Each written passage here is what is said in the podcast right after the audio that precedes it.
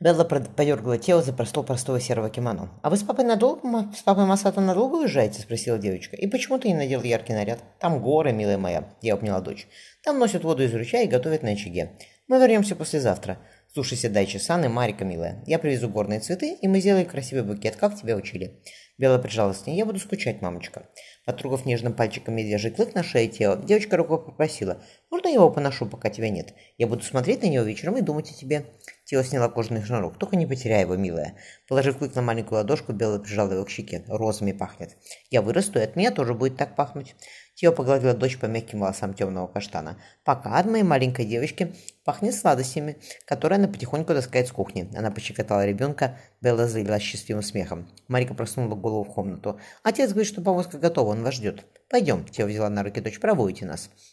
Во дворе замка стояла простая крестьянская повозка, запряженная одной лошадью. Масадо улыбнулся. «Показать тебе, как я умею правил? править?» Он ласково шепнул Тео. «Я до сих пор не верю, что мы вместе, счастье мое. Обнимаю тебя каждую ночь и все равно не верю. «Поверьте», — коснулся его руки, — «теперь мы никогда не расстанемся, волк». Масата повернулся к детям. «Видите себя хорошо? И тогда мы зимой все вместе съездим в горы посмотреть на снег». «Снег!» – ахнула Белла. Подражая сестре и брату, девочка низко поклонилась. Дайчи-сан проводил глазами повозку. «Я иду заниматься стрельбой из лука к озеру, а вы не путайтесь у людей под ногами. Сегодня привозят провизию из города. Лучше сидите в саду, если уроки у вас только после обеда». Марика-сан высунула язык в спину брату. Белла дернула за рукав. «Ты что, как можно? Слишком много о себе взомнил».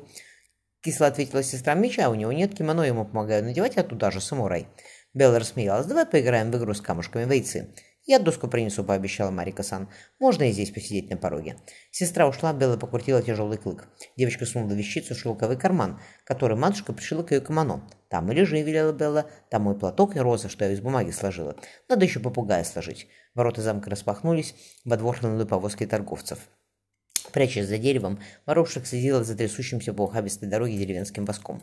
Они сидели рядом, Масат обнимал жену. Женщина улыбалась, положив ему голову на плечо. «К водопаду поехали», — Ольга подняла воробушек. Он тогда шептал ее имя ночами, целовал меня и шептал. «Пора и мне туда», — она мимолетно коснула живота. «Там получится хорошо, красиво». Кто-то тронул за плечо, женщина обернулась. Невысокий золотоволосый иностранец, с повитыми сединой висками, поклонившись, передал ей записку. «Все правильно рассчитал», — хмыкнул Себастьян. «Ни одна женщина в таком не откажешь». Не откажет, ничего подозрительного нет. Отец уезжает и хочет отдать весточку дочке. Лицо у нее доброе, красивая девушка. В замке такая толкотня, что их никто не заметит. Бандитская трое за ней пойдет. Не задумываясь, ведь папа нашел в трюме кукольный домик. Он протянул женщине с мешочком жол... зол... мешочек золотом, но та, подняв нежные ладошки, указала на дерево. «Да-да», — сказал Себастьян, — «я подожду здесь, милая». Он добавил «аригато», женщина рассмеялась. «Что здесь такого?» Воробушек проскользнул между крестьянскими повозками, нагруженными мешками с рисом и овощами. В записке сказано, что он уезжает и хочет попрощаться с дочкой. Он хороший человек, сразу видно. Я приведу ее, пойду в горы. Я успею спрятаться. Я быстрее доберусь до, до водопада прежде них. Услышав нежный голос, Белла подняла голову. Красивая стройная женщина в простом кимоно, кланяясь, протянула ей письмо. Развернув бумагу, девочка ахнула. «Папа Себастьян нашел кукольный домик!» Женщина указала за ворота. Встряхнув головой, Белла решительно протянула женщине ей ладошку. Они исчезли в гомонящей толпе во дворе замка. Тео оглянулась вокруг. «Как красиво!» Маленький домик стоял у обрыва над водопадом. Среди селых волнов пил родник. Подняв подол кимоно до колен, скинув деревянные сандалии, Тео ступила в воду. Холодная, счастливо зажмурилась женщина. В синем небе над кронами солнцем перек... сосен перекликаясь птичья. Когда Беллу крестили, тоже при... прилетало много чаек, вспомнила она. А это цапли и гуси. Какие они красивые. Обняв его, шепнул. Послушай. Дикий гусь в вышине, на крыльях своих несущий белые облака, слетает на поле у самых ворот, где друг зовет одинокий. «Одинокий?» Она нежилась под его поцелуями, стоя в воде. «Иди сюда», — попросил волк. «Теперь уже не одинокий». Он поцеловал смуглые холодные ноги, тонкие щиколотки, круглые колени. Тео послушно погладила его белокурые волосы. «Теперь ты послушай. А найти пределу горних стран прямой стезей дала тебе отвагу. Надейся, верь и пей живую влагу». Обнявшись, они исчезли за бамбуковой занавеской на террасе домика. «Папа!»